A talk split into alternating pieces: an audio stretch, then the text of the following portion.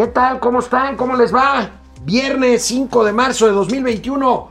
Volatilidad en los mercados, lo que esto signifique. Amigo, La ¿qué volatilidad? ¿cómo que es? ¿Qué es, como, ¿Qué es la volatilidad? Yo, ¿sabes cómo me lo imagino? ¿Cómo te lo imaginas? Así como cuando abres el tanque del gas así en la azotea de tu casa. y- Sí, pues eso es volátil. Ah, ok. El Y- gas pero es ¿y si- volátil. ¿Y si prendes un cerillo? Ese explota. Es ¿no? Explode. A ver, vamos a ver, amigo. Volatilidad en los mercados. ¿Qué relajo armó el eh, presidente de la Reserva Americana de la Ah, Fed? el del Banco señor Central, Powell. pues, el señor Jerome Powell. Pues, como que quiso calmar a los mercados y nomás los alebrestó más, ¿no? Nada más llegó a decir, Dijo, no, oigan, no, no se preocupe, pero yo creo que vamos a tener inflación. Oigan, no se preocupen, Pero no va a haber lana. pero no va a haber, y los empleos no se van a recuperar. Y Bueno, pues este, ahora sí, este, se los va a cargar la jijurria a todos nosotros, entonces, Oye, hoy el presidente sí habló de economía, por fin. por fin. Oye, que- pero le dedicó un largo rato al jefe Diego, Al ¿no? jefe Diego. Bueno, dejó a los niños ahí con el video, con su película. Así como, Así con su peli- así como los dejábamos en, en- en- en el, Nos club de dejaban. niños Ajá, de la playa. Ahí, ahí, ahí Ah, los sí, dejó. Porque se, iba, va de gira. Ajá, los y ahí los dejó con el video del jefe Diego. Ajá, ándale, yo ya me voy, ¿eh? ahí les dejo la, la tele. Oye, este, advertencia de Banamex, el presidente del Consejo de Banamex, el señor. Valentín Díaz Morodo, se fue duro contra las decisiones del gobierno de la 4T. ¿eh? Pues sí, digo, ya se había tardado. Oye, ¿sabes dónde fue la última vez que vi a, a don Valentín Díez Morodo? ¿En dónde? Lo vi en un encuentro del Pacto para promover las inversiones en Oaxaca. Estaba al lado del presidente López Obrador, estaba Carlos Salazar Lomelí, estaba Tricio. Este, Eduardo Tricio, Eduardo Tricio, ya de presidente López Obrador. Sí, sí, sí, hace, año y medio, antes de COVID. Ahí nos encontramos. Y sí, abrazo, becho y piquete de Vamos a ver qué dijo. Este, sí dijo cosas fuertes. Vamos a ver. Y bueno, pues amigos, ¿Qué onda? el día de hoy es viernes y los volátiles mercados lo saben. Y José José no está, pero la está pasando chido. No sé. Esto es Momento Financiero. El espacio en el que todos podemos hablar. balanza comercial, Inflación, evaluación, tasas de interés, momento financiero, el análisis económico más claro, objetivo y divertido de Internet. sin tanto choro. Sí, Y como les gusta, peladito y a la boca. ¡Órale! ¡Vamos, réjete bien! Momento financiero. Antes de empezar este programa, quiero mandar un saludo muy afectuoso, con todo nuestro agradecimiento, con todo nuestro cariño, a don Alan Castellanos Carmona, que es un, Alan. que es un, eh, entusiasta apoyador de este proyecto de Momento Financiero. Alan, Alan, un ahora abrazote. sí, gracias por la del Puebla. Ayer, ayer fue un día, amigo, de volatilidad en los mercados. Un discurso del presidente de la Fed, bueno, más que un discurso, una participación En un foro del en Wall foro Street del Wall Street Journal, Journal. Parece que no convenció mucho a los inversionistas ante el temor de presiones inflacionarias en eh, Estados Unidos. El resultado, las tasas de interés subieron, los bonos americanos, las bolsas cayeron y el peso mexicano se ve presionado, amigo. Ya estaba 21 presionado. pesos por dólar. Ya estaba presionado, ya llevaba como 15 días. Pero qué curioso, sí lo mencionó el presidente, porque es que es uno de los logros que se adjudica a la cuarta transformación. Ah, bueno, de eso quería hablar contigo, porque cuando el peso está bien, dicen que la economía va bien. A ver, yo creo y aquí tiene que ver con factores es que más no, bien es que, es que ¿no? no moralices las monedas. A ver, no moralices las cuando monedas. está bien o está mal, no, no es, no es que sean de chile o sean de dulce. Las monedas se comportan respecto a los valores y las expectativas, punto. O sea, si está, si digamos, si hay una expectativa de que se pone barato respecto al Pero a dólar. ver, entonces explícame, porque aquí hay una contradicción y déjame ser abogado del diablo, se van a sorprender nuestros amigos de la audiencia. Déjame ser abogado del diablo. Pero entonces, ¿por qué ahora que se aprueba la, ener- la energía, la ley eléctrica, entonces hay analistas que dicen, la ley eléctrica no les gustó a los mercados y entonces el precio, el peso se devalúa? Bueno, ya había la expectativa, ya estaba la expectativa de que esto se iba a aprobar. A ver, nadie en ninguna casa de bolsa, banco de inversión, fondo institucional internacional se estaba chupando el dedo. Sabían que iba a aprobarse sin un cambio de coma. Punto. Ahora, también empezaron a tomar sus previsiones, ¿no? Empezaron a tomar sus previsiones y pues por eso se empezaron a hacer las presiones desde hace cuatro semanas. Cuatro, sí. Vamos a ver. Exactamente. Vamos a ver, eh, los datos. Ahí tenemos la primera plana del periódico El Financiero. Ahí está. Choca Ajá. el peso contra Powell y tasas de bonos. Pues la- es que los bonos americanos se, se fueron a. Pues no a las nubes, pero sí se. Se incrementó el costo incrementaron. porque la expectativa de Estados Unidos es que no va a recuperarse el pleno empleo, eso fue lo que dijo. Ahora, el pleno empleo en Y que va a haber presiones de inflación porque la economía se va a recuperar. Ahora, el pleno empleo en las definiciones de la Fed es que haya una población económicamente activa en desempleo equivalente a máximo el 1.5% de la PEA. Que de la este población es- económicamente Es activa. decir, este 1.5% 1.5% de la PEA es lo que le llaman el desempleo friccional. Es decir, se están sobando, no, no se están sobando, es a la, a la gente que se soplaron de una chamba y que va a encontrar en no más de tres meses un trabajo sustitutivo o antes, ¿eh? Ok. O sea, ese es el Ahora, desempleo también hay un indicador del desempleo, las solicitudes de los, valga la redundancia, de los desempleados para apoyo del gobierno. Acuérdense que en Estados Unidos Ha hay subido, un seguro ¿verdad? de desempleo. Ha subido, ¿verdad? Eh, va, anda como en 600, 650 mil personas. O sea, llegó a estar a más de un millón en la época, pero no baja de 600. Ah, Entonces, ese es, ese es un, pues, un síntoma de que permanece el desempleo en Estados Unidos. Vamos a ver la gráfica de eh, nuestros amigos de El Economista. Ahí Ahí tenemos, está. amigo, las bolsas de todo el mundo, pues, este, porque pues, es un tema global y el peso. Sí, el peso, bueno, hay los factores locales, por ejemplo, si ves otros mercados como los europeos o el mismo Nasdaq que se ve, va para abajo donde cotizan empresas medianas y pequeñas, o bueno, la de Shanghai a la que empuja obviamente la perspectiva de que los estadounidenses no van a consumir al mismo ritmo al que venían consumiendo, ¿no? O sea, eso es muy claro. Y por otro lado, también tenemos que las políticas internas que pueda tomar cada país va reflejando el valor de su moneda. En el caso de México sí está lo de la reforma eléctrica, pero también muchas señales que se han venido acumulando a lo largo de dos años, pues de que la inversión privada no es, no es bien vista. De, que no les gusta. De que no les gusta y que esas la son que- las señales a las que se refirió la- ajá. Valentín. Ahorita lo vamos a ver. Y que Valentín Díaz. la que aceptan, híjoles, es a regañadientes. O sea, híjoles, es como cuando te querían dar es como cuando te de hacen el Scott. favor, ¿no? Ándale, o como cuando tu mamá te quería dar la emulsión de Scott. ¿Te Ah, acuerdas? la, este, sí, la Que sabía Scott. bacalao, bacalao. Este, aceite de hígado de bacalao. de bacalao y sabía de la burger y te decía, hijo, es por tu bien. Y es- no, no te la querías tomar y te la zambutían. Aquí mamás que no están abriendo la boca, no le están aceptando.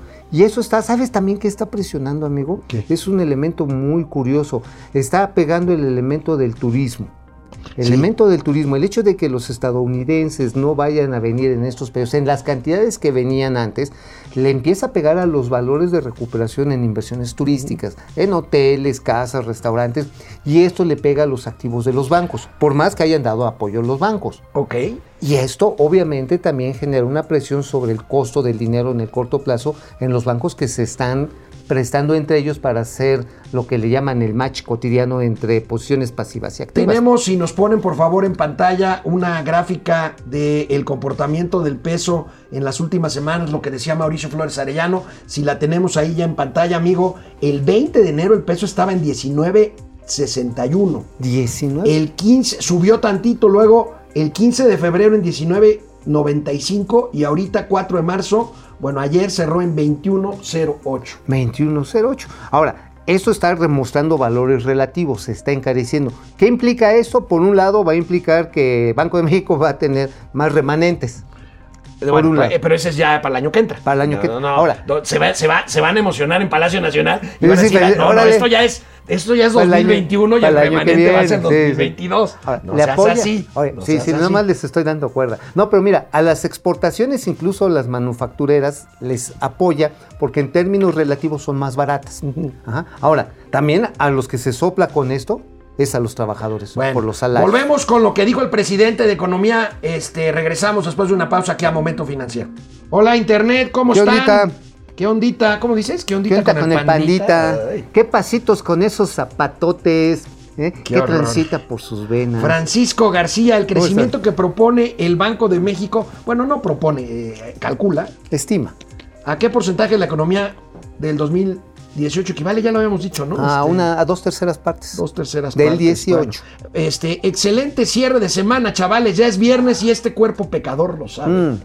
Yo ya le estoy dando Guerra. su gusto al ¿Me mi cuerpo pudieran explicar Macarena? cómo es posible que Chile haya vacunado al 16% de su población y si no hay vacunas y todas están acaparadas? Pues muy fácil, las compró con antelación. Y, este, y tiene un sistema de vacunación que está funcionando. Tiene un este, sistema de salud. Aquí, muy ¿Sabes cuál es la bronca? Un sistema de salud. Teníamos un sistema de vacunación que no se utilizó o que no se está utilizando, amigo. Ándale, porque se ha tratado de centralizar en una madre Aquí- que se llama Birmex. Aquí, aquí vacunábamos millones de niños de sarampión, de, De la triple, poliomielitis, sí, la triple. La triple y, la quíntuple y- incluso. Millones y millones y no había redes sociales y no había... Ajá. este, no había siervos de la no nación. había siervos de la nación y... Bueno, No, no, y era muy organizadito, tenías tu cartilla de Ahora, vacunación. aquí la bronca es que están vacunando conforme van llegando. Oye, están atoradas en la aduana, quién sabe cuántas 800 miles mil, ¿no? De la- 800 mil de las chinas. de la ¿Por qué no? Sinovac. porque no llega el certificado de...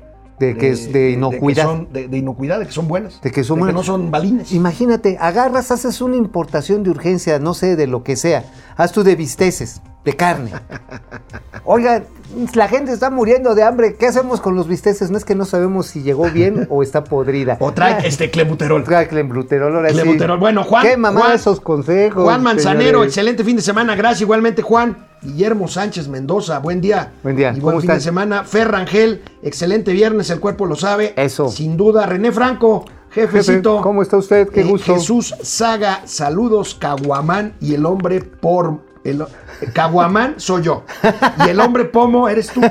Caguamán y el hombre pobre. Caguamán y el hombre pomo. Oye, sí, Gracias, mi querido Oiga, Jesús Saga. Háganos un meme, ¿no? Sí, sí, sí. Caguamán y el hombre pomo. Está perfecto. Raimundo Velázquez Hidalgo. Gracias. Excelente viernesito dúo financiero. Vamos a festejar la reforma energética presente desde Zacatlán de las Manzanas. Eso. Pues, para echarte una sidrita, ¿no? Una Este, sidrita, pero pues la sidra está como medio light Antonio para Díaz. un brindis, ¿no? Regresamos. Vamos a la tele. No me lo vas a creer, amigo, pero, el presidente hoy ¿Sí habló de economía? reconoció, es la primera vez que oigo esto, que la economía ya iba mal desde antes de la pandemia. Ay, güey, a ver, a ver, a ver, a ver, a ver, a ver, a ver. En lo de las sumas, cómo eh, resolverlo, cómo mejorar a los trabajadores. Ese es mi, mi trabajo. Nada más que eh, estamos esperando que ya pase, termine este vendaval que este, originó la pandemia aunque ya venía mal la economía, ¿eh? no hay que echarle la culpa de la crisis económica solo a la pandemia. Ya era evidente el fracaso del modelo neoliberal y se presenta la pandemia y se precipitó la crisis que a nosotros lo que nos ayudó en lo económico es que ya habíamos iniciado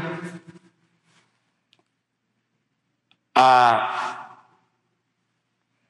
dejar de lado la política neoliberal. Me cae maldito, maldito Oye. Enrique Peña Nieto, bebé, maldito Calderón. Me cae que yo los vi saboteando el aeropuerto de Texcoco. Yo vi a Calderón así agarrando y este, Diciéndole a los inversionistas, entregándoles volantes. Oigan, sálganse de aquí, Sálganse, no inviertan. aquí". inviertan, truénanlo. Ya, también Peña, Enrique Peña, bebé, fue y le dijo a los de Constellation Brands, chingate el agua, chingate el agua. Ay, perdón, bueno, llévense en el agua, llévense en el agua. bueno, algo por el estilo. Me cae que yo los vi. Entonces, ¿de qué se, de qué se Bueno, espantan? pues la buena que sí reconoció que la economía ya iba mal antes de la pandemia. La mala es que, aun Ay. cuando pasó un año, porque la economía se cayó el primer año del gobierno de López Obrador, pues le siguen echando la culpa Oye. a los, a los gobiernos Oye, anteriores. pero a ver, maldito periodo perro asqueroso, infeliz, neoliberal, sin las palabras que te espantan, amigo. No, no me espantan, es que Ah, si no ok, me bueno, está reclaman bien. con toda Te van a reclamar. justicia. Ok, está bien.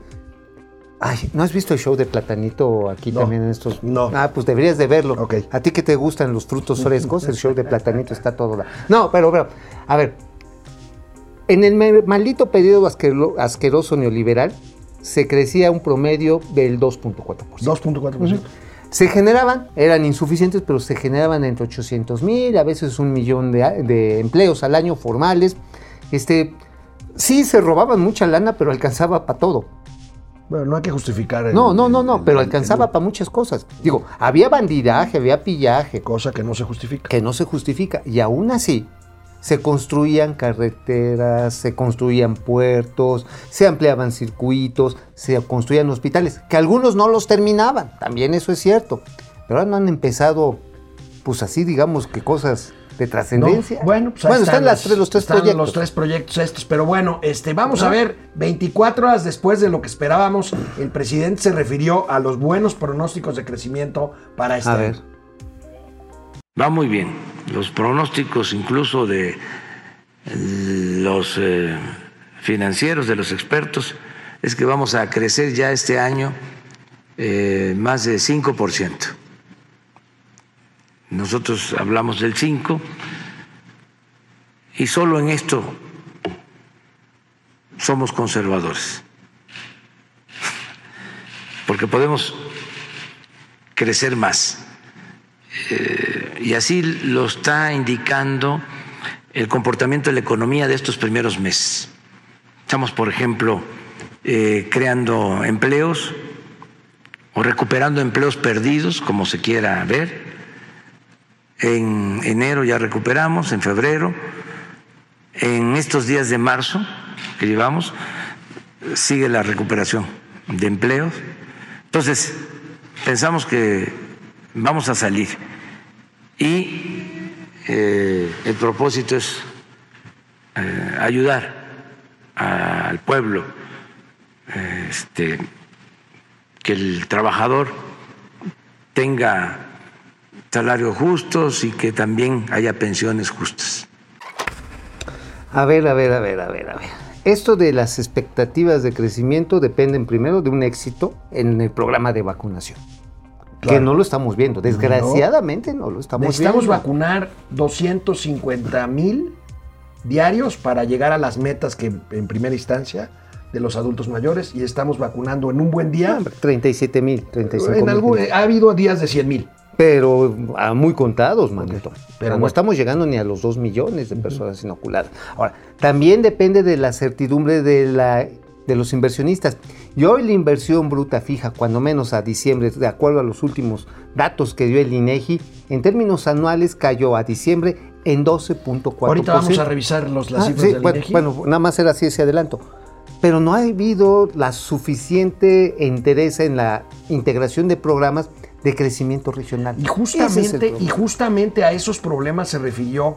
Ayer empezó la reunión nacional de consejeros de Banamex, de City Banamex, este, que tiene consejeros en todo el país, una reunión virtual, por supuesto, y sorprendió muchísimo las declaraciones de Valentín Díez Morodo. Sí, Valentín Díez Morodo, el arquitecto de la expansión de la cerveza Corona cuando era mexicana todavía. Bueno, sigue siendo mexicana, pero. No, ya no es mexicana. Ya, la bueno, cerveza es mexicana, pero la bueno, marca empresa, es la marca es mexicana, pero Anheuser-Busch no Inver, es mexicana. ¿no? Anheuser- Pero bueno, Inver. Valentín es es- Morodo, es también dueño brasilo-belga, de- ¿no? Sí. Brasilo-belga. También este dueño del Toluca, ¿no? Del Toluca, claro, de los Don diablos. Valentín Díaz, Dios- Díaz Gran Morodo, vamos a ver qué dijo ayer en, en la junta de Banamex.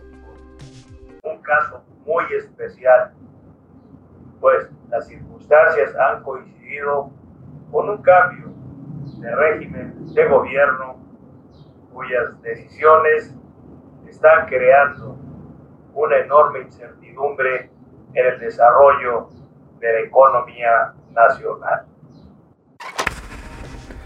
Bolas, Perico. Pues duro, ¿no? No, pues duro. Digo, finalmente, si hay algún empresa, bueno, todavía tiene una participación importante cuando vendió modelo, quedó como accionista de Anheuser-Busch. Sí. El señor tiene con qué. Ahora, este, este señalamiento es realmente preocupante. Estás hablando de alguien que se ha sentado en miles de ocasiones, bueno, no miles, cientos de ocasiones, con el presidente López Obrador en el mejor de los términos.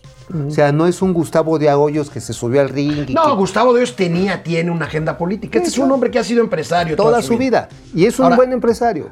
Dijo todavía más. Vamos a ver qué más dijo.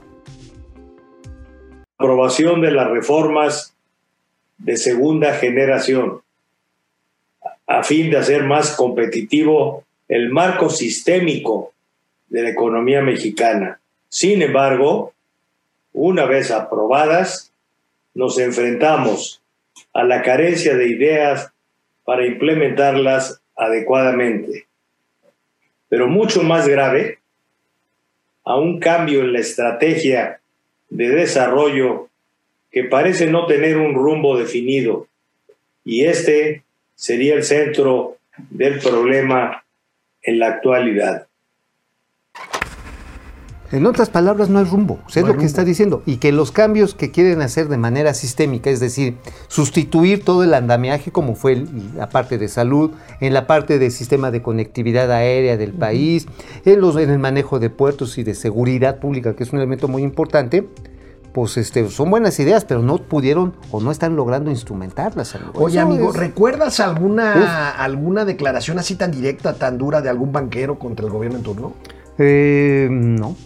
Bueno, quizás, eh, ¿sabes que En los 70 yo estaba, era un chicuelo, este, precisamente uno de los accionistas de Grupo Modelo, ¿ah? este, el señor Luis Sánchez, Sánchez Pero no Navarro. era banquero. Bueno, vamos al corte y seguimos comentando. Él lo decía. A ver, pues mientras Jesús Saga nos dice Caguamán y el hombre pomo, ¿cómo nos dijeron por ahí, amigo? José Manuel nos dice, saludos al Bob Esponja y al Patricio Estrella de las finanzas. Güey, te la sacaste cañón. se aceptan memes, se aceptan Me memes. aceptas memes. Antonio Díaz, Fidel Reyes Morales. Buenos días, tío Alex y tío Mau. ¿Cómo están? Estamos viendo a los políticos de siempre. La diferencia es que ahora están cobijados por la túnica de San Andrés.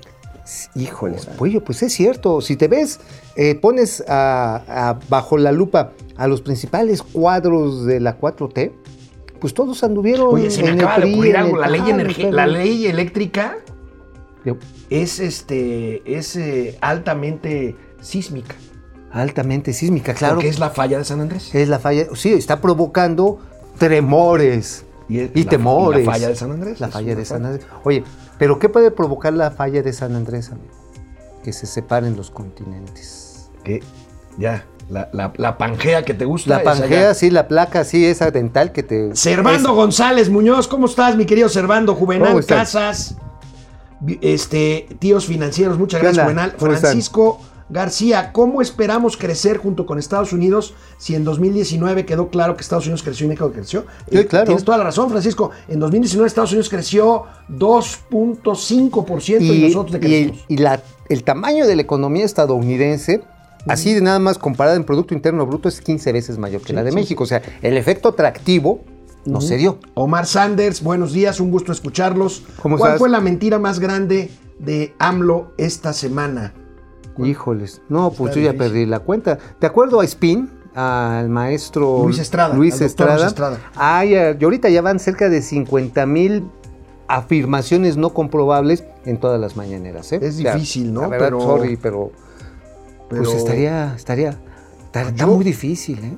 Pues yo creo que el tema es que vamos a vacunar a todos los adultos mayores antes del 15 de abril. Yo creo que esa no es. O el es- que, el que ya empezamos la recuperación. Bueno, esto no es recuperación. Alejandro. Méndez, ahora sí te quedaste Alejandro, dormido. ¿cómo estás? Desde Querétaro. Despierta, mi bien, despierta. Jo- Mira que amaneció. Ángel Gómez Mosqueda, José Almazán.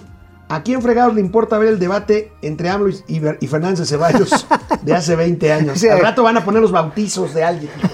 Bueno, Oye, a ti que te van al bautizo No. del chiquilín, no, no, no, no, no, no. no. ¿no?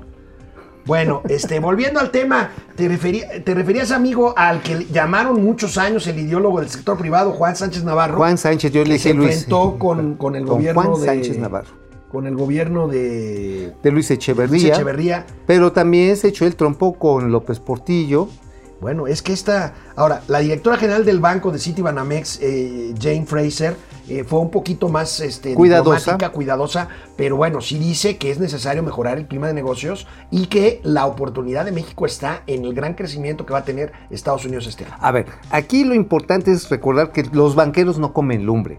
Si hay un hombre conservador en el mundo, es un banquero. Si alguien no se va a pelear, bueno, no se pelea con ni su sombra, es un banquero. Pero para que un banquero te diga, oye, no traes plan, lo que cambiaste, quién sabe cómo lo vas a hacer. La incertidumbre Ah, se debe está- a la falta de rumbo de tu gobierno. Entonces, dice, o sea, ¿cómo quieres que prestemos lana? Porque la banca ahorita trae el equivalente, amigo. Así, la banca mexicana para prestar el equivalente dicho por Luis Niño de Rivera, Ujú. trae 3.5 puntos del Producto Interno Bruto. Trae lana. Mucha lana. Trae lana. Pero ¿quién te va a querer pedir un crédito para un negocio si tienes incertidumbre sobre el marco legal, el costo de los insumos, de la energía, de que si van a llegar clientes y tus trabajadores porque no hay vacunas? ¿Cómo vas a invertir? ¿Cómo vas a pedir la Oye, este amigo, ¿y viste el informe? Vaya informe el que Uy. difundió ayer la CEPAL, la Comisión Económica para América Latina, que es un organismo más De izquierda, ¿no? de izquierda. Ah, bueno, la Bárcenas o cómo se llama. La Alicia Bárcenas, Alicia, mexicana, la ajá. dije. Y, y es este, pues, muy, muy allegada a la cuatro trans- cuarta transformación, ¿eh? Ayer lanzamos un tuit desde la cuenta de Momento Financiero en donde dábamos a conocer un dato escalofriante. Aquí lo tenemos, amigo. 7.6% ha crecido la pobreza extrema a 18.3% de la Pero bueno, ahorita, ahorita, ahorita explicamos y ahorita, pero tú vete mientras. A ver, este, A ve- ver, los ve- datos de la CEPAL, perdón, ¿eh? pero ahorita se los compartimos, está en las redes de Momento Financiero. Este, ¿Qué significa esto? Que prácticamente el número de mexicanos que no alcanzan con su trabajo a comprar la canasta básica, estás hablando de que se duplicó. De 7.6 a más que se duplicó. O sea, porque ya estamos hablando prácticamente de un 150% de aumento en términos relativos. Es decir, esto de primero los pobres sí, pero para morirse de hambre. Siendo así honestos, significa que los niveles de pobreza absoluta, en los que no tienes ni oportunidades de una alimentación variada y suficiente, que no tienes posibilidad de una habitación con los servicios básicos, incluyendo agua corriente, en la que careces de un trabajo firme con prestaciones sociales, con las cual, en- ante la cual tienes la incapacidad de generar o acumular bienes que te permitan aspirar a una mejora en el mediano plazo. Son los, los digamos, la pobreza multidimensional. Esto, amigo, en Aguas. términos empíricos, en términos eh, de sentido común, porque yo no soy economista, indica que Nadie no son amigo. No son suficientes los programas de apoyo sociales. Necesitas crecimiento, crecimiento A ver, y crecimiento. El mejor programa social que hay se llama empleo formal. Punto. Y eso se logra con crecimiento. Y se genera esto a través de una formalidad en el trabajo, en la inversión, en que facilites a que, oye, ¿sabes qué, qué me gustó? Por ejemplo, eso sí está bien chido. Allá en, en Yucatán, en Mares, saludos a los amigos que nos ven en Yucatán, está instalándose, ya lleva el 35% de construcción, una planta de Amazon, un centro de distribución. ¿Sabes qué están haciendo? Y creo que es una gran lección. Están dándole capacitación a un montón de gente de la zona, cerca de 300 empresarias y empresarios. Hay más mujeres que hombres, para que desde el Ixcaventún, el pip pollo, los huipiles, las guayaberas, mucho de alimento, artesanías, la miel la de la La melipona. miel, este, el picante. Ajá, todo eso. eh, ándale, la salsita esta. La salsita muy rica, Ay, la habanero. de habaneros, qué rico. Qué rico. Bueno, Bueno, eh, esto- para que la suban a las redes mundiales de comercio. Eso es lo que hay que hacer. Eso es lo que hay que hacer. que Ahora, hay que hacer. más cifras de la CEPAL. Hablábamos de pobreza extrema. En pobreza en general, en todos los, digamos, niveles de pobreza, la pobreza en México alcanza ya, según el la, CEPAL, 50% de su población. Ahí tenemos En el infelizaje. este, este, este- esta nota sobre pues, las cifras de, De de- que de sí, la de CEPAL, amigo, y ahí tenemos dónde estamos en México. Ajá, si es que los niveles de PRE en nuestro país superan a muchísimos, bueno, haber superado a Bolivia, que es uno de los países más pobres de, no de América, del mundo, sí está cañón. O sea, sí nos esforzamos, porque eso de que, a ver, te mando tus tres mil varitos, pero ¿sabes qué? Sucedieron varias cosas muy perversas. A señoras que antes les llegaba la ayuda, no sé, por madres solteras y que, este, que si tenían una parcelita, se los retiraron y de pronto dijeron, no, es que ya le dimos a tu hijo, a ti te damos esto por desempleo. Y resulta que, ah, y al abuelito, resulta que en términos netos recibieron menos. Y además Al repartido. pulverizar hay varios programas. Sí, exacto. Bueno. Hay varios de esos casos. Bueno, el ¿eh? caso es que ahora que vamos a conmemorar el, el próximo lunes, el Día Internacional de la Mujer, 5.700.000 mujeres perdieron su empleo, también según datos de la CEPAL. Por En muchas América, razones. en América. Este, por, por la parte eh, de la misma situación económica, como por la parte de la pandemia, pues de mujeres eh, que muchas veces son cabezas de familia y que tuvieron que regresar a sus casas pues para estar con los hijos, porque los hijos dejaron de ir a la escuela. ¿no? Así es. Ahora, esto se ha añadido a una desigualdad de género bien cañona, porque si ya muchas mujeres estaban sometidas a la doble jornada, es decir, tenían que atender a los hijos y además tenían que trabajar para llevar el sustento y más si eran madres solteras, a mí sabes que sí me enoja. Los hombres que andan regando hijos y que no tienen los tamaños para responder. Pero bueno, eso es otra cosa. Aquí, Ese es otro tema. lo que sí es que además de esas dos jornadas, la de educadora junto con ser cuidadora, incluso de los adultos mayores. Sí, sí, Sí, sí, es una sí, gran sí. desigualdad de, de género. ¿eh? Sin duda, sin O sea, duda. terrible. Bueno, te habías anticipado ya, pero vamos con la nota que habías este, mencionado, amigo. El INEGI dio a conocer hoy las cifras anuales definitivas de inversión fija bruta al cierre del año 2020. Veamos, veamos el tutorial, el video del INEGI, siempre muy didáctico. Ahí va. La inversión fija bruta presentó una disminución real de 2.1% durante diciembre de 2020 frente a la del mes previo con cifras desestacionalizadas. En su comparación anual, descendió 12.9% en términos reales en el mes de referencia. Así, la tendencia ciclo de este indicador presenta el siguiente comportamiento. A su interior, los gastos de construcción retrocedieron 14.2% y en maquinaria y equipo total 11.5% frente a los de igual mes de 2019. Bueno, pues estos son los números, son las cifras anuales. Ahora, siempre en diciembre hay una estacionalidad. Ajá, ¿Por qué? Pues se detienen las actividades productivas por las fiestas navideñas, los cierres de inventario, los años fiscales, siempre. Ahora, este año fue profundamente mayor. Sí, el claro, pues, Sí, se caían tantito, se caían No, tantito. no, bueno. Y de repente, chíspale, 12%, por también... Casi industria- 13%. Vamos a ver la tabla A que ver, siempre desmenuzas aquí del INEGI sobre inversión fija bruta. Ahí, Ahí viene, sí, menos 12.9%. Casi 13%. Y la verdad está en que para nadie es sorpresa que se haya dado una caída brutal, brutal en todos estos sectores y la construcción que ha venido de mal en peor. Ahora, si a esto lo agregamos, por ejemplo, en la parte de los equipos que te sirven para la producción, fíjate, maquinaria y equipo, maquinaria y equipo, equipo de transporte menos 21.5%. La chatarrización del equipo de transporte para los negocios. Ahora, no es menor que lo veas cuando ves, analizas en maquinaria y equipo nacional, menos 8%. Pero agárrate esta, compadre. Importado. El equipo de transporte importado, menos 33%. Una caída brutal. Ahora, esto sabes también a qué se debe que se dejaron de importar los motores EPA 5, que son los motores que estaban adecuados a la nueva norma anticontaminante. ¿Y sabes por qué se suspendió? ¿Por qué? Porque no hay combustibles libres de azufre en. México. Canal Por eso. 76 de Easy, canal 168 de Total Play. Volvemos aquí a Momento Financiero. Economía, negocio y finanzas para que todo el mundo Hasta el diésel. le entendamos. Aquí estamos de regreso, queridos y queridas amigas y amigos. Ángel Oigan, González. esto- estoy muy divertido con los Oye, memes que nos oye, están, nos están- ¿ahora qué nos dijeron? No, pues Allá no. llevamos tres hoy, ¿no? Sí, sí, que son Sirenoman y el chico Percebe. Yo estoy diciendo, me estoy rebautizando, me voy a poner como Lord Pomo. Ya es que estaba Star Lord, entonces Pomo Lord. Ay, ay, ay. Ángel González Mosqueda, Jesús Eduardo López. Hola, garganta de lata y huevo duro. Ay, ay, ay. A, Wi- a Wi- a Wilbur me agarraste Ay, descuidado. ay, ay, ay. Buenos días, saludos buenos desde tardes. Ledo Mex. Este, Mau Ríos, hola ¿Qué amigos. onda? ¿Cómo les va? Se fue la señal en la televisión. ¿Cómo ¿Qué crees? onda? ¿Cómo- ¿Qué pasó?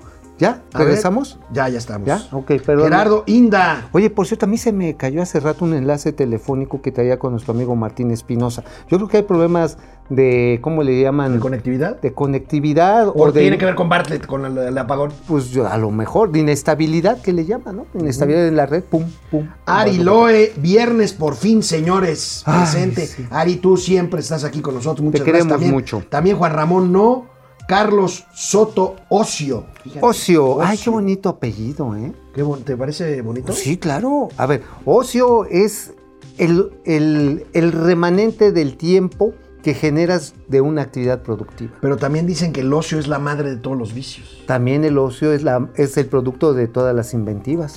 Ah, ok. O sea, te estás rascando acá los aquellos Pare- y estás pensando, ¿cómo voy a hacer esto? Y ahí es donde llegan los momentos acá Leo importantes de iluminación. José Manuel González Ochoa, saludos, tíos financieros. ¿Cómo están?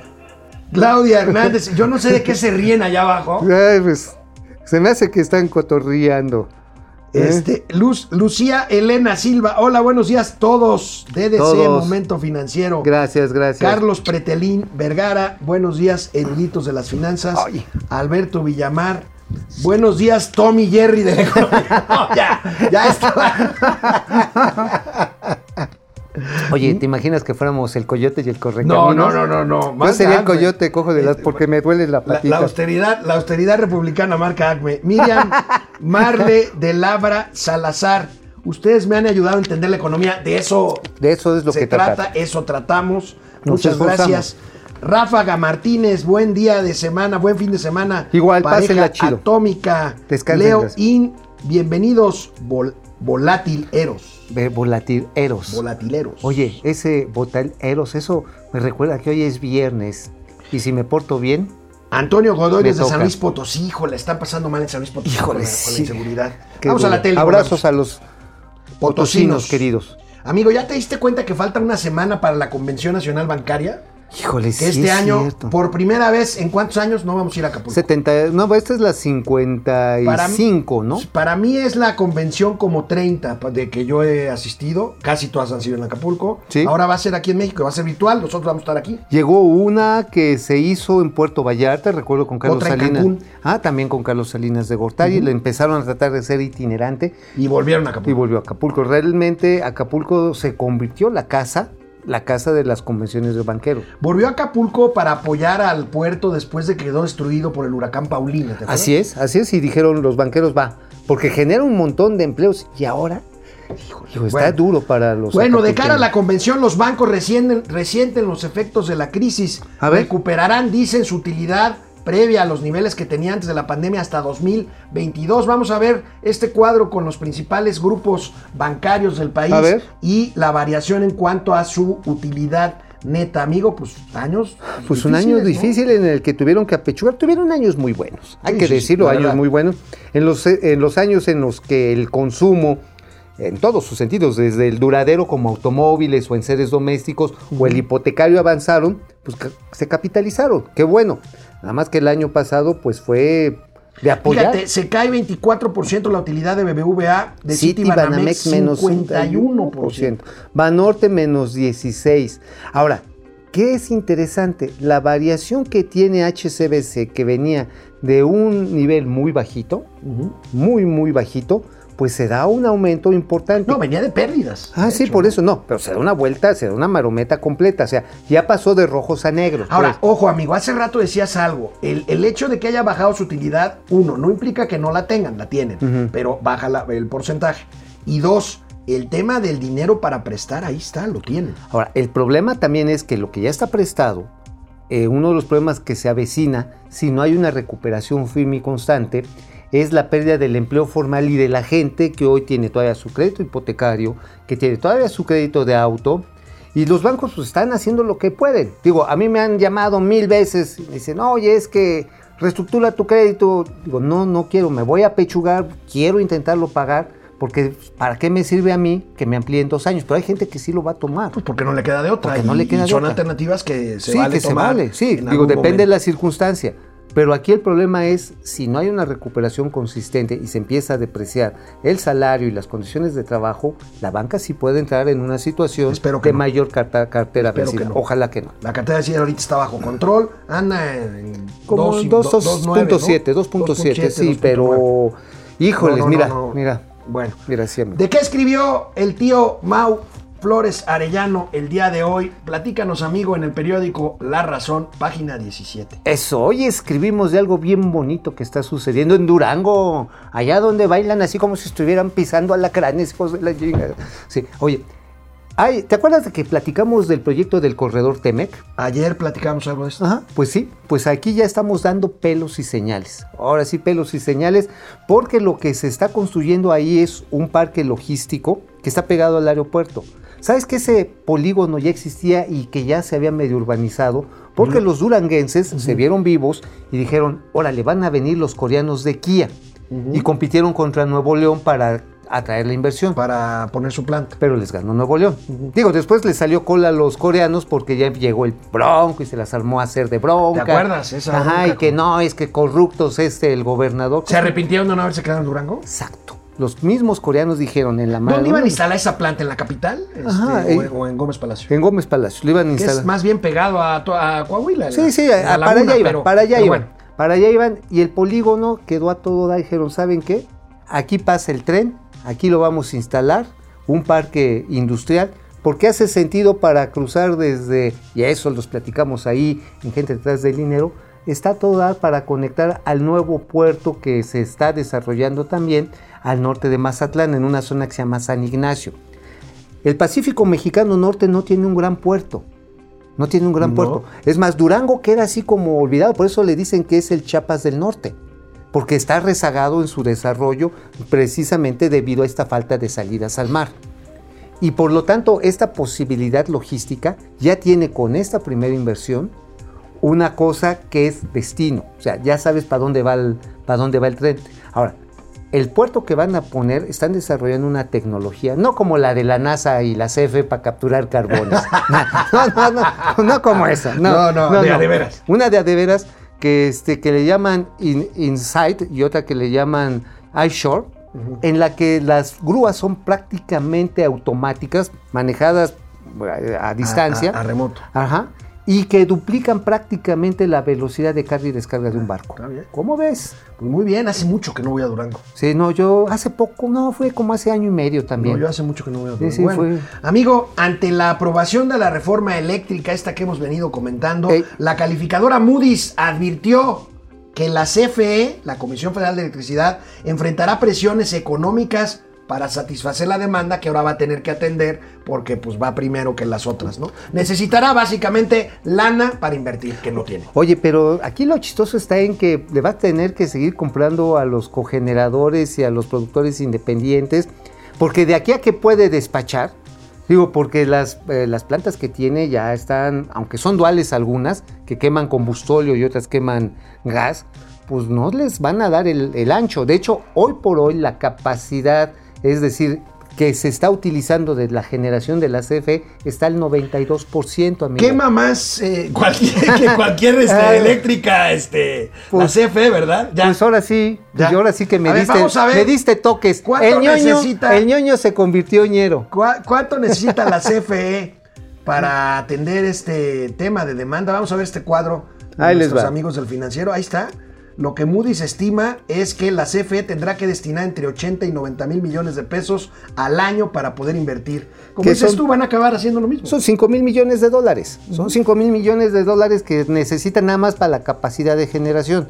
Ahora, que si necesitas este, cables y necesitas postes como para que en 700 millas vayas este, echando ahí el tendido eléctrico, pues no les alcanza.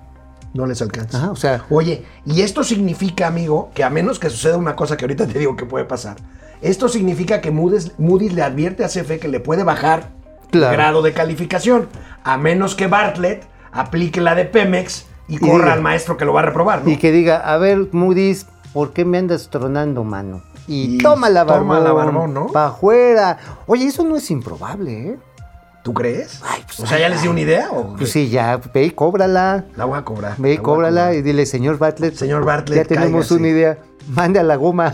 A- a Moody's. A Moody's por neoliberal. A Moody's, que serán otro- otros 300 mil dólares de contrato. Ah, pues, este, eso, anual, cualquier ¿no? cosa. Ahora, la cosa es que también el costo de la deuda de CFE está para arriba.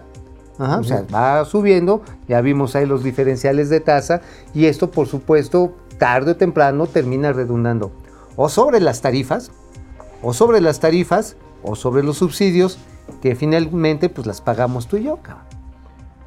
Pues sí. Pues Bueno, sí. Digo, tú sí, este, No, ya. ya, ¿verdad? La tienes Ya, que pagar, ya, la tienes que pagar porque, hijo. Oigan, de regreso del corte, vamos a ver lo que dijo ayer en un foro organizado por el financiero Bloomberg.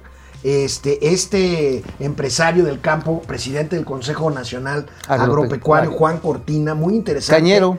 Eh, Cañero, sobre eh, por qué el campo mexicano ha dado la cara por el crecimiento económico en los últimos meses. Pues sí, aquí no se pierdan lo que dice el cañero Cortina. Oye, es el grupo azucarero mexicano. Cortina Gam- Gallardo. Gallardo, ¿sí? Y bueno, Gallardo es un apellido muy azucarero, ¿no? muy dulce. Bueno. ¿A ti te gusta? Regresamos después de una pausa. Momento financiero, economía, negocios y finanzas para que todo el mundo, hasta, Hasta. los cañeros, Le agarren la onda. le entienda.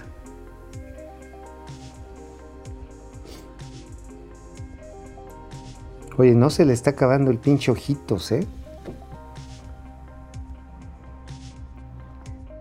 Si le noman aquí el. El ángel. el- el-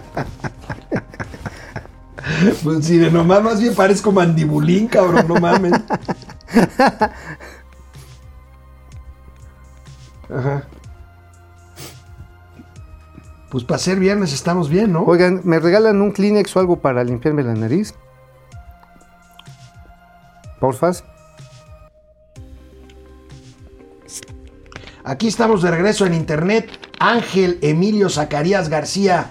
Saludos desde Macuspana. Mm, Siempre los veo, ya las televisoras están maiceadas, lo de hoy son los medios digitales. órale, pero también Desde estamos... Macuspana. Oye, pero también estamos en Easy y en Total Play, ¿eh? Sí, sí, sí, sí, sí. Oye, paisano, semipaisano, porque la mitad de mi corazón está en Tabasco. ¡Saludos! Macuspana, la tierra del presidente. La tierra del presidente. Oye, ahí les fue re mal con las inundaciones de fin de año. Sí, estuvo cañón. Francisco Valeriano, buen día, dúo, continuidad, comunidad, perdón. Datos, datos, datos. Tres kilos de datos para llevar, gracias. Eso, eso, a ver. Fran- Vara, vara, vara, vara, lleve sus datos. sus Luis otros Chávez, datos. saludos Miren, maestrazos desde Tijuana a la frontera. Voy a hacer algo. A ver, Tijuana amigo, es- a ver, para que me saques de duda. ¿Qué estoy ¿Te haciendo? dolió? el- la ¿Qué estoy- de- No, no me dolió. Yo ya estoy acostumbrado. Oye, este, Luis Chávez desde Tijuana. A ver, amigo, un Pero lugar la común. alergia, la alergia, Tijuana la alergia. es donde empieza la patria o donde termina la patria. Tijuana. Hijo, ya tiene mucho tiempo que no voy a Tijuana. Yo- yo- yo ¿Sabes con quién? ¿Sabes con quién? amigo mío, Sergio Checo, un abrazo de Nit, Oye. Marianita, Sergito, todos. Saludos. Yo iba ahí con los amigos de Grupo Argos, los distribuidores de precisamente de droga, de Coca-Cola. Coca-Cola. es que aquí es que así le digo a mi, así le no, digo no. a mi pomo. Al fin que no hay narcotráfico en Tijuana, ¿verdad? No, no, ahí está bien, tranquilo. No, no, no. Felipe Docoa, 22 GC y Ale. Con chamarra. Con chamarra. Sí, es que ya está Ah, viejito. 22 grados centígrados. Es que aquí en el estudio hace frío, este. Ay, este, hace frío. Lo que pasa está en que ya, mira, ya donde se sienta, siente un chiflón. Leti Velázquez, buen día. Pasamos una semana más sanos. Que tengan excelente fin de semana. Sí, hay que cuidarse, Leti. Qué bueno Sí. que estás bien. Este. Leoín, mientras tanto, López se disfraza beisbolista y en pleno día laboral Hijo. se va a practicar béisbol, fue a macanear. Oye, eso sí fue muy surrealista, ¿no? Porque además narró su propio, o sea, estaba este, en la novena entrada con dos hombres en base. Ajá. Conejo Box, al bat. No, no, bueno. ese- Ah, este, primera base, Conejo Box. Oye, este. Sirenoman y conejo Chico box. Percebe aquí ya. Bueno, ¿qué? Oye, muchas gracias, de veras, se los Se agradecemos. los agradecemos mucho, aquí nos divertimos mucho. Y este, bueno, pues este, nos vemos el lunes, pero quédense, todavía tenemos un bloque Se más los voy a dejar tele. porque yo me voy a ir a trabajar el lunes a TV Azteca. El martes, yo los veo. Uno de los graves problemas del Infonavit, amigo, es el abandono de vivienda. No, pero quedamos que primero vamos a ver eh, esto que dijo Juan Cortina. ¿Por qué el sector agropecuario se ha Oye, convertido sí, materialmente oye, en el sí, de la se economía? te- se te- el alemán se te subió ahorita. No, no, me equivoqué con el guion, no, no pasa nada. Vamos a ver qué dijo Juan. A ver, Juan Cortina, presidente del Consejo Nacional Agropecuario. Este, no. No. a ver, ¿no lo tenemos? No, creo que no. Es, es un encuentro del, del financiero. ¿Ya lo Ajá, tenemos? y ahí tenemos. A ver. Ah, pues estaba coordinado por Enrique Venga, por Quintana. el Enrique. Quintana, venga. Grande amigo. el 14% de los empleos formales. Ya somos el séptimo exportador a nivel mundial de alimentos. Son cifras que realmente te dan la magnitud de todo lo que se ha hecho en el sector agroalimentario eh, mexicano. Si pasamos a la siguiente, pues vemos también cómo la integración en Norteamérica ha sido muy profunda. Somos, ahora sí que naciones muy complementarias.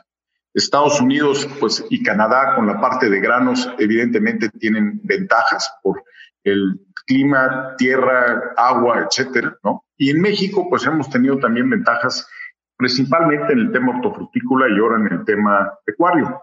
Hoy en día México representa el 22% de todas las importaciones agroalimentarias que hace Estados Unidos con todo el mundo.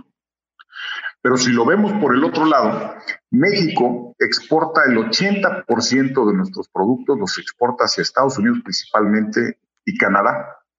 Pero si nos metemos un poquito más, nos damos cuenta que el 70% de todas las hortalizas que importa Estados Unidos vienen de México. El 50% de todas las frutas que importa Estados Unidos también vienen de México. Entonces, la verdad es que hoy en día nos estamos dando cuenta que tenemos cierta dependencia eh, por esta integración tan profunda que se ha dado en, en Norteamérica. Si pasamos a la siguiente, pues nos damos cuenta que el campo, el sector agroalimentario, pues ha sido un generador de divisas muy importante. Y tenemos que darnos cuenta que hay una derrama económica que se hace muy grande en todo el sector rural.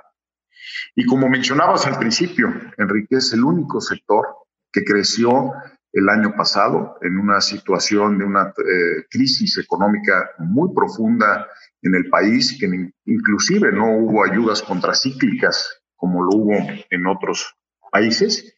Y sin embargo, no nada más no creció, sino no faltaron alimentos en ningún lugar en el país. Muy claro, Juan Cortina, ahí tenemos pues eh, las cifras que hacen que el sector agropecuario haya sido el único sector de los tres sectores económicos que crecieron en la tragedia del año 2020. Y esto a mí me permite hacer un comentario con ustedes amigos. El campo mexicano es mucho más que este concepto viejo, eh, muy este, eh, muy históricamente devaluado del campo mexicano, peyorativo inclusive, de ver al señor del sombrero ahí eh, dormido junto a un nopal. La verdad es que el campo mexicano, sobre todo en algunas regiones del norte del país, es un campo competitivo, es un campo moderno, es un campo con tecnología, hay agroindustria, en fin, ahí tenemos las cifras que nos da el señor Juan Juan Cortina. Este, bueno, debo darles una explicación. Ahorita, mientras veíamos el video, este, llegaron unos, eh, un comando de agentes judiciales, se llevaron a Mauricio Flores Arellano. No sé exactamente de qué se le acusa, los mantendremos informados. Dejaron a Doña Austeridad. Ay, pues les diremos qué pasa con este, con este hombre eh, que quién sabe qué habrá hecho por ahí. Bueno, uno de los graves problemas, uno de los graves problemas que tiene el Infonavit eh, sobre todo en los últimos 10 años, es el abandono, el abandono de viviendas. Fíjense, aquí hay una discusión, aquí hay una discusión muy interesante porque el Infonavit durante muchos años en el boom de la vivienda eh, junto con desarrolladores, fueron a comprar terrenos muy alejados de las ciudades y desarrollaron unidades habitacionales que luego fueron abandonadas poco a poco. Bueno, en esta última administración el Infonavit ha vuelto al tema de financiar viviendas, ha financiado un millón, ha dado un millón de créditos en los últimos dos años, se ha planteado como meta, sin embargo, aparte de colocar créditos, recuperar, recuperar viviendas abandonadas. Vamos a ver este cuadro de nuestros amigos del economista, en donde pues aparte de la meta de colocación han tenido y tienen metas de vivienda recuperada. En 2021, 13.821. En 2022 pretenden recuperar 23.336, 27.538 en 2023 y en 2024 35.650. Pues ahí tenemos amigos, amigos nada más, casi 100.000 viviendas ahí se acumulan que están pues abandonadas en unidades habitacionales que se desarrollaron pues muy lejos de los centros urbanos y que las gentes, las personas fueron, fueron abandonando eh, poco, poco a poco. Bueno, empresas, empresas que cotizan en la Bolsa Mexicana de Valores eh, recortaron, recortaron 70 mil 70 mil fuentes de trabajo con motivo de la crisis de 2020 del, del COVID. Vaya, vaya cifra, 70 mil indican reportes de los propios de los propios mercados. Vamos a ver esta nota, esta nota en el periódico El Financiero. Ya saben, nuestros amigos del Financiero, empresas de Bolsa Mexicana de Valores recortan 71.906 empleos en 2020 por COVID. El 77% de los recortes lo concentran firmas como Alsea, Electra, Walmart, Soriana, Gigante, Posadas, y Aeroméxico. Ahí tenemos, veamos algunos detalles, algunos detalles por empresa de esta, esta información. Ahí tenemos la variación anual de empleo. Fíjense lo que ha caído, lo que ha caído el CIE, eh, la Corporación Interamericana de Entretenimiento, esta que tiene OCESA y que tiene el Foro Sol, pues ha caído ahí un porcentaje alto, 39%. Este, Sports World, la franquicia de gimnasios 36.7. Eh, tenemos también Hotelera Santa Fe 25.8%. Este, Posadas, la hotelera 21.9%. Gigante 21% también. Este, Alsea de los restaurantes eh, de Domino's Pizza 20.3 y Maxcom 18.9 18.9%. Tenemos otro cuadro con número de desempleados en el 2020 por empresa. Ahí tenemos Alsea 16 mil, más de 16 mil empleos. Electra 14.740. Walmart 10.300, más de 10.300 empleos menos. Soriana 6.900, gigante 5.500. Posadas, la hotelera 4.000. En fin, ahí ven eh, pues la gran cantidad de, damnificados laborales que ha dejado la crisis de 2026. Vemos claramente pues empresas, empresas de consumo que han tenido que eh, pues ajustar sus plantillas, sus plantillas laborales durante el 2020. Vimos ya, vimos ya este llamado o esta llamada de atención que hicieron los consejeros de Banamex en cuanto a la conducción económica, en cuanto a la conducción económica del país. Bueno, pues a esto se suma una dura carta que congresistas, 19 legisladores de Estados Unidos enviaron una carta al secretario de Estado norteamericano eh, Anthony Blinken, en donde eh, pues eh, exhortan al gobierno americano que le pidan al gobierno mexicano que ponga más atención en temas como seguridad, migración, seguridad pública, derechos humanos y Estado de Derecho. Dura carta la que, la que envían 19 legisladores, 19 legisladores de Estados Unidos al secretario de Estado que es el canciller americano, el señor Anthony Blinken. Bueno, pues se nos está acabando el, el programa. Todavía tenemos nota para... No, ya no. Recuerden, cuídense mucho. Buen fin de semana. Si salen, usen cubrebocas, por favor. Nos vemos el lunes.